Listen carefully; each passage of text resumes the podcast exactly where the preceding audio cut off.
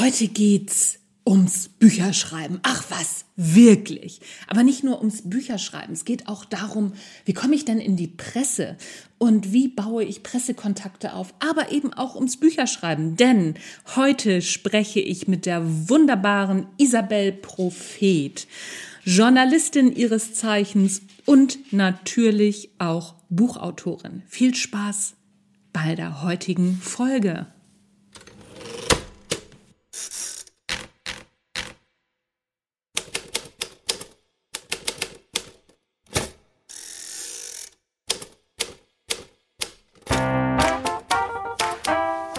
Moin zusammen!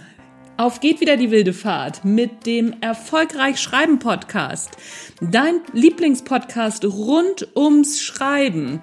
Wer dir hier nicht alles seine Schreibgeheimnisse verrät. Und ach, Hütz mit dem Mütz, du erfährst alles rund ums Schreiben, ums Marketing von Büchern. Aber das Hauptthema ist wirklich Bücher schreiben, vermarkten. Ja, was soll ich sagen? Jetzt haben wir mich irgendwie schon verquatscht. Wir fangen einfach an. Auf geht's. Mein Name ist Anja Niekerken. Das habe ich vergessen. Haha.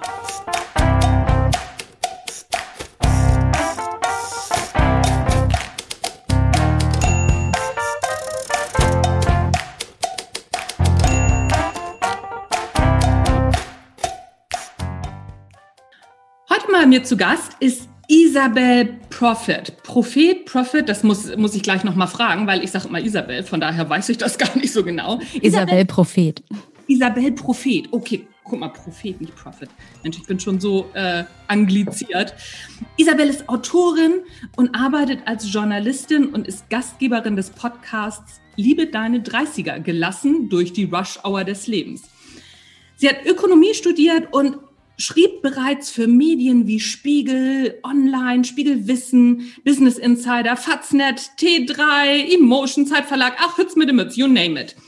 Ihre Themen sind Technologie, modernes Arbeiten, modernes Leben und manchmal auch alles gleichzeitig. 2017 erschien ihr erstes Buch, Die Entdeckung des Glücks. Da müssen wir gleich unbedingt nochmal drüber sprechen. Und darauf folgten Wie gut soll ich denn noch werden? Auch so ein Titel, der mich wahnsinnig triggert. Und Happy Monday im Goldmann Verlag.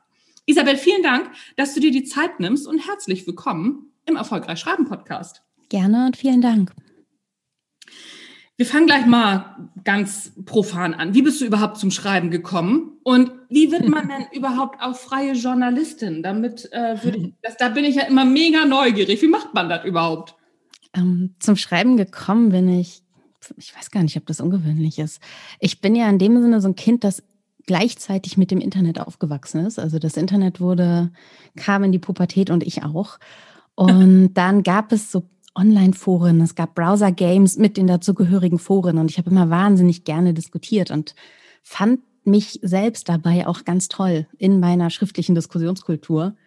und der Gegenpart von der anderen Seite war meine Mutter, die davon, glaube ich, gar nicht so viel wusste, sagte, mach doch mal ein Praktikum bei der Zeitung, dann hast du es mal gemacht. Und ich habe VWL studiert damals und habe gedacht, ja, geil, dann bin ich die einzige VWL-Absolventin, die auch ein bisschen Journalistikerfahrung hat. Das ist natürlich völliger Quatsch, aber so habe ich mir das gedacht und bin zur Zeitung gegangen, bin angekommen und habe festgestellt, oh Gott, das ist furchtbar und ich kann das nicht und die ganzen Fachbegriffe und ich wusste überhaupt nicht, was ein Redakteur ist. Ich, dann am ersten Tag hat mich der Redakteur gefragt, weißt du, wie man eine Nachricht schreibt?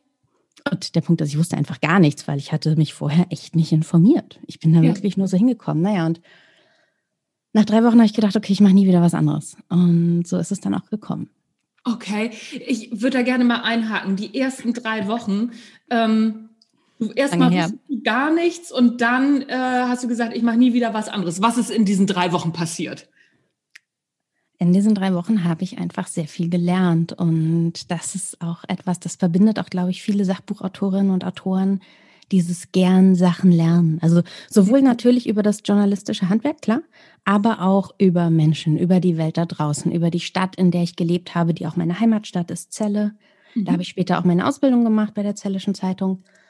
Und gleichzeitig habe ich gemerkt, diese Leute hier haben Lust, was beizubringen. Und es ist heutzutage so, so selten, dass Menschen wirklich Lust darauf haben, ja, zu unterrichten, zu lehren. Und deshalb war das einfach auch ein wahnsinnig befriedigender Job für eine damals 22-Jährige. Mhm. Und dann bin ich nach dem Ende meines Praktikums bin ich einfach da geblieben. Ich bin einfach am nächsten Tag wieder hingegangen und dann haben sie mein, sie haben mein Honorar tatsächlich ähm, verdoppelt. Cool. Sodass ich davon dann eben auch sehr gut leben konnte. Ja, Hammer. Das, äh, das, das klingt schon mal richtig gut. Und ich kann das bestätigen. Also was so, was äh, JournalistInnen und auch SachbuchautorInnen gemeinsam haben, ist auf jeden Fall auch so eine Liebe, sich in neue Themen einzugraben und zu denken, ach cool, das wusste ich noch gar nicht, da will ich mehr ja. von wissen. Das ja. hast du auch, oder?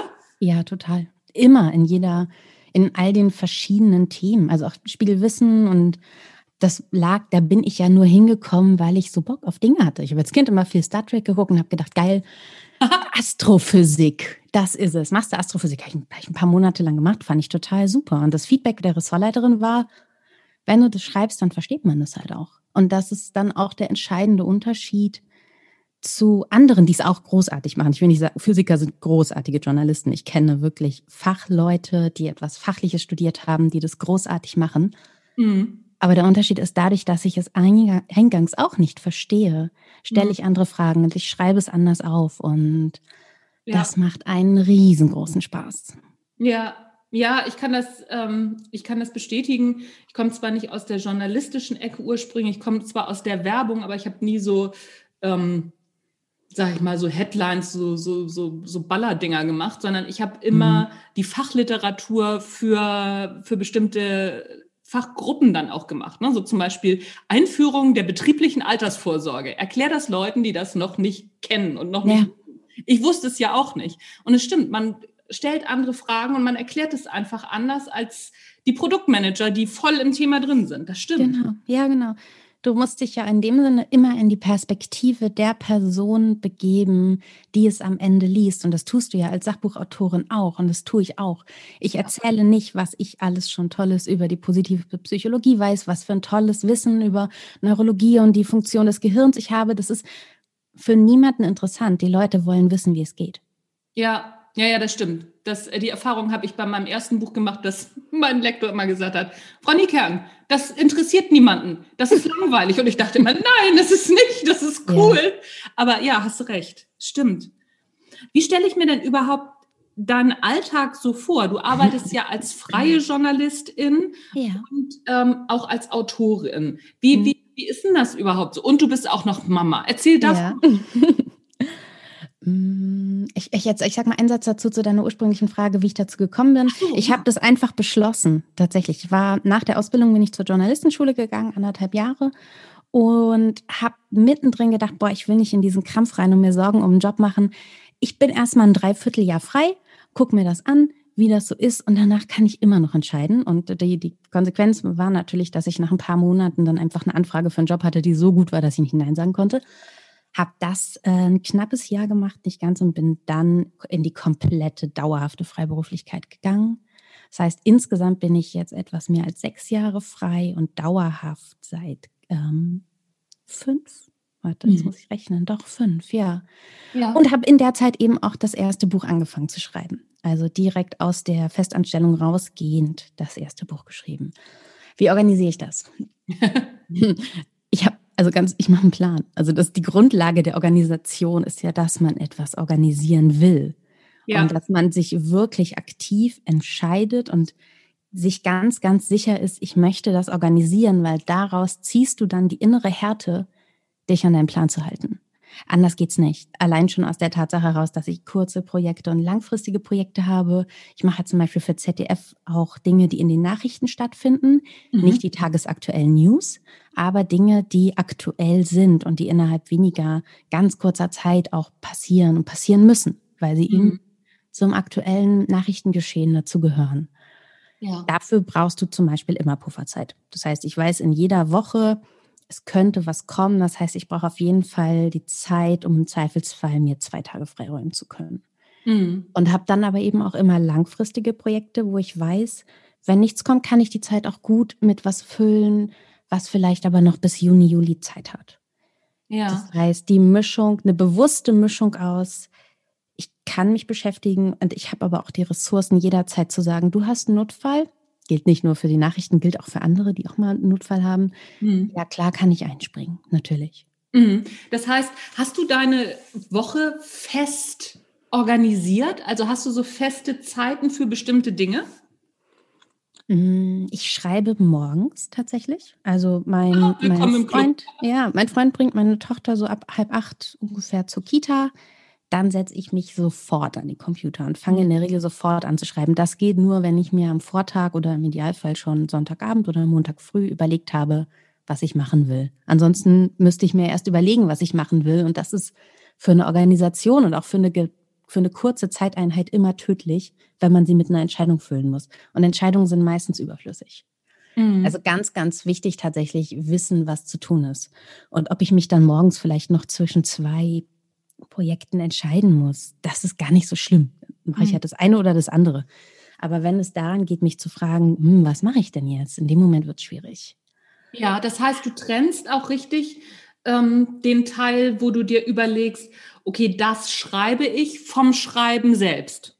Ja, ja, definitiv. Auf jeden Fall. Warum auch nicht? Also es entspricht ja, ja, völlig der Funktionsweise unseres Gehirns, vielleicht am Nachmittag noch ein bisschen zu lesen. Du bist sowieso zu K.O., um noch schöne Sätze zu schreiben oder auch verständliche Sätze. Ne? Wenn wir erschöpft mhm. sind, schreiben wir komplexe Sätze. Die mhm. Sätze werden länger. Mhm. Wache, ausgeruhte, durchdachte Sätze sind kurz und verständlich. Und wenn diese Präzision verloren geht, ist es viel klüger, mich nochmal mit einem Thema zu beschäftigen, vielleicht nochmal ein Abstract oder eine Zusammenfassung von einem Paper zu lesen oder nochmal zu schauen, was für Daten gibt es eigentlich. Das sind alles Dinge, die gut gehen nach einem langen Tag. Ah, äh, das, das finde ich ganz spannend, dass du das so sagst, weil das ist bei mir zum Beispiel ganz, also ich arbeite wirklich ganz anders. Ich setze mich hin, ich meine, ich weiß in dem Moment, warum, kann ich dir gar nicht sagen, mhm. was ich schreiben will. Und dann schreibe ich los und ich recherchiere zum Beispiel während des Schreibens. Das machen ja. auch ja die wenigsten. Aber na gut, doch eine Struktur habe ich vorher schon. Die habe ich vorher erstellt und an der schreibe ich, schreibe ich dann längs. Aber auch Artikel, das überlege ich mir in dem Moment und schreibe den dann auch sofort. Also so, ich, ja. mein Gehirn spuckt das irgendwie in einem sozusagen aus. Aber ich kann danach auch nicht mehr lesen und danach auch nichts mehr machen. Danach ist auch wirklich Feierabend. Wenn ich dann noch, ein, noch irgendwie ein Abstract lesen sollte, würde ich durchdrehen. Ja, klar. Aber das ist ja auch, es sind ja einfach zwei verschiedene Arten vom Umgang mit Ressourcen und beide funktionieren sehr, sehr gut. Ich bin auch ein großer Fan von sehr fokussiertem Arbeiten. Also davon zu sagen, und jetzt ist dieses Projekt dran. Mhm. Ich finde das gut. Also in welcher Art du das schreibst, das macht einfach jeder und jede für sich. Und ja, wie du das strukturierst. Ich glaube nur, es ist gut, eine Idee zu haben. Ja, und aber das fand ich ganz, finde ich ganz schön, dass wir das gerade so rausarbeiten. Ne? Es ist so völlig im Grunde zwei verschiedene Wege gibt, die aber beide ans Ziel führen. Und das äh, fand ich ganz äh, schön, den HörerInnen mal mitzugeben. Ne? Ja. Ich finde es auch ganz wichtig zu sagen, man muss nicht bei seinem Weg bleiben. Ich glaube, viele ja. Menschen suchen nach ihrem Weg, nach ihrer Art oder danach, wie sie wirklich sind. Und mhm. der, der, entscheidende Faktor ist, das ändert sich. Das ist immer ja. wieder verschieden. Ja. Und es ist normal. Ja, habe ich auch gerade festgestellt bei meinem aktuellen Projekt Marketing für AutorInnen. Da lief nichts so, wie ich es gewohnt war. Und äh, trotzdem ist jetzt echt, ich bin mega zufrieden mit dem Ergebnis. Es ist echt was Gutes draus geworden. Aber es war schon komisch, wenn du vorher schon ja. drei oder vier Bücher geschrieben hast und es ging immer so zack, zack, zack. Auf einmal geht es nicht mehr so. Das ist schon merkwürdig. Das ist bei mir ganz, ganz anders tatsächlich. Das erste mhm. Buch die Entdeckung des Glücks ähm, im mhm. Mosaik Verlag. Da geht es um Jobzufriedenheit und darum, wie wir uns das selbst machen können. Mhm. Das war, das hat gedauert. Und das ging wirklich, ich würde nicht sagen, ich war unorganisiert, aber der konkrete, stringente Plan war noch nicht da. Plus ich hatte super viel nebenbei zu tun, weil ich damals eben auch aus der Ausbildung raus natürlich noch Schulden hatte und mhm. einfach wirklich auch Geld verdienen musste.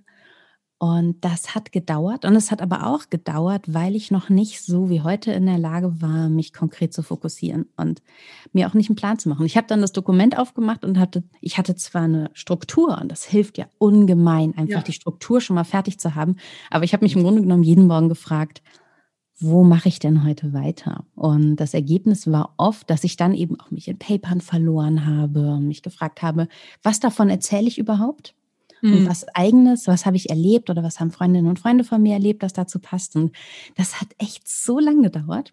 Beim zweiten Buch war es schon besser. Da wurde ich dann auch schwanger und im Zuge der Schwangerschaft auch krank. Das heißt, die Zeit war dann auch sehr geballt. Glücklicherweise war ich mhm. einfach schon sehr, sehr weit, als es angefangen hat und konnte mhm. dann, als es mir besser ging, das fertig machen. Da war es schon schneller.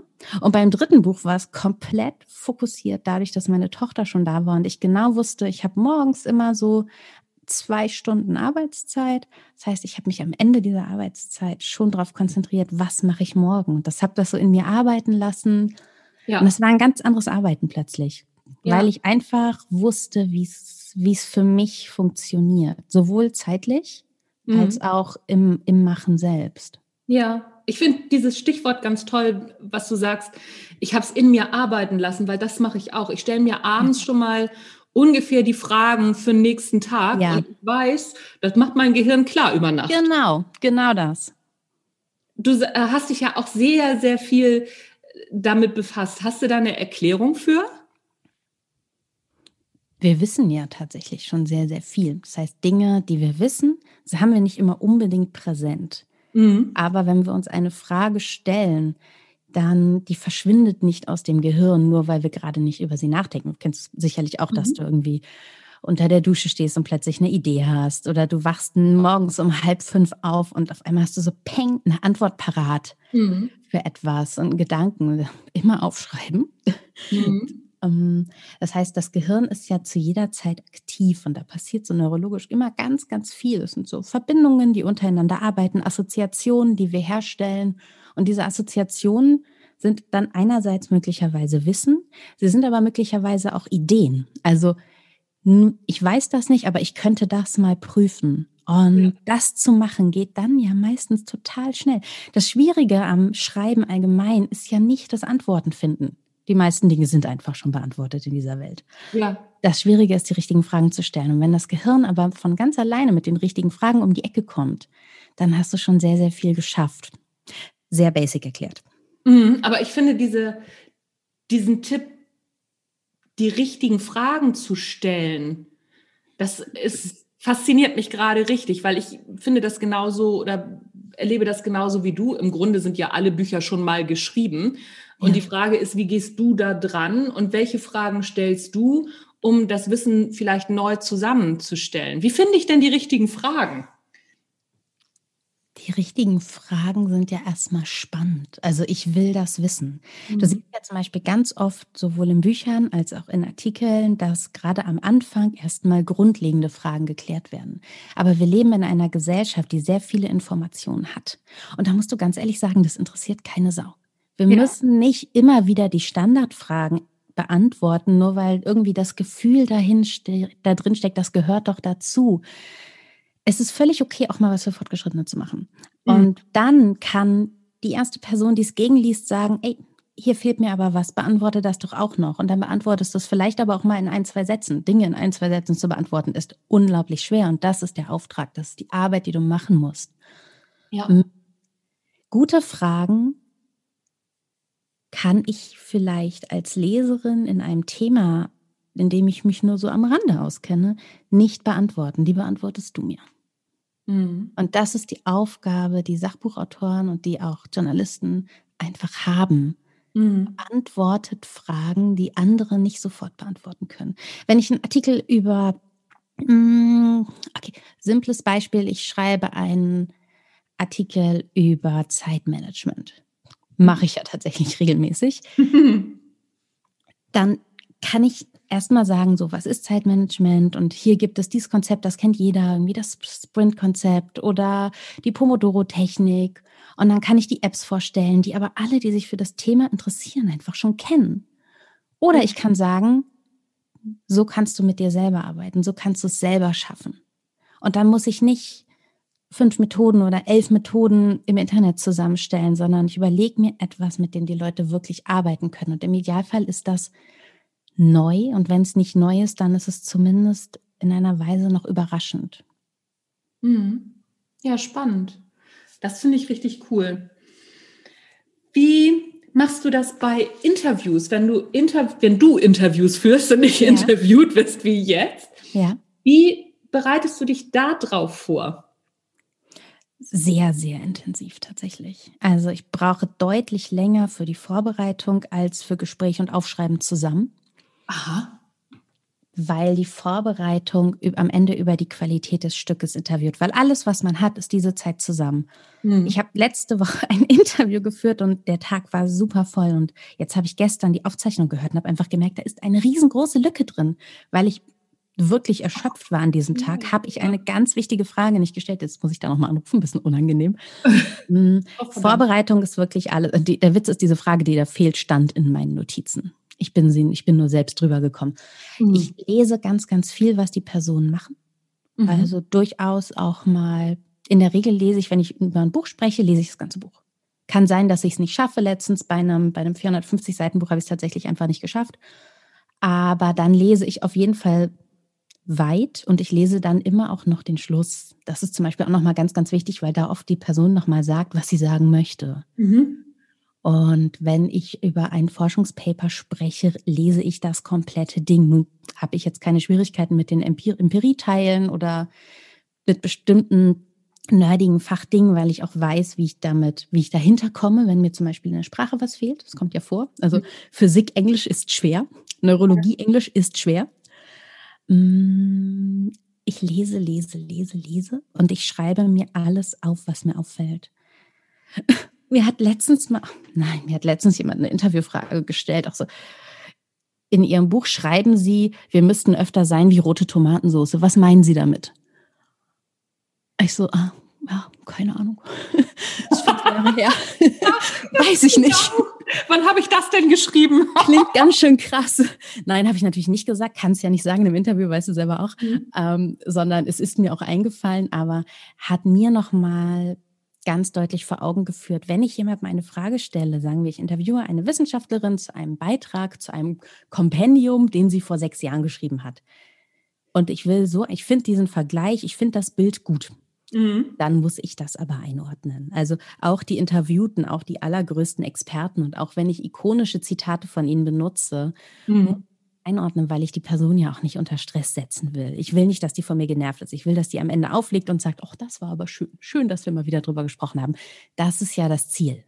Ja. Die sich gut fühlen. Das heißt, ich bereite vor, was ich sagen will. Ich antizipiere ein bisschen die Antwort was, also ich überlege, was kommen könnte, sodass ich mir auch Nachfragen schon mal so ein bisschen zurechtlegen kann. Und ich ordne Dinge in meinen Notizen ein. Mhm. Weil ich will die Leute ja nicht nerven. Was hätte ich davon? Ja, ich finde es ganz niedlich, dass du sagst, äh, dieses Beispiel, wo du nicht mehr wusstest, wann habe ich das denn geschrieben? Ey. Das geht mir andauernd so. Ja. ich gefragt, oh Gott. Das klingt total witzig. Von wem ist das?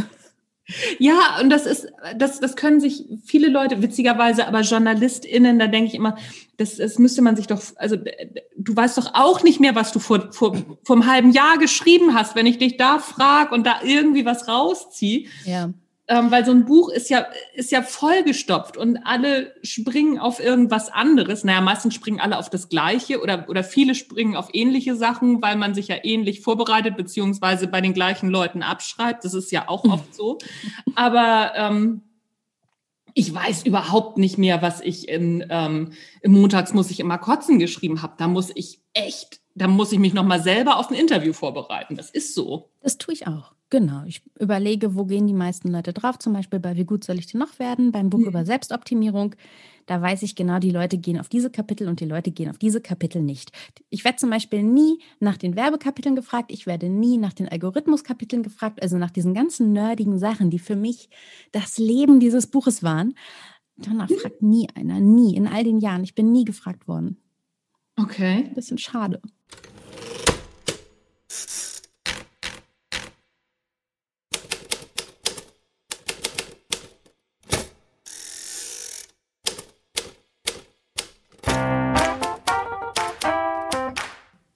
Und selbstverständlich habe ich Isabel gefragt. Einfach weiterhören, ihr springt gleich automatisch in die nächste Folge.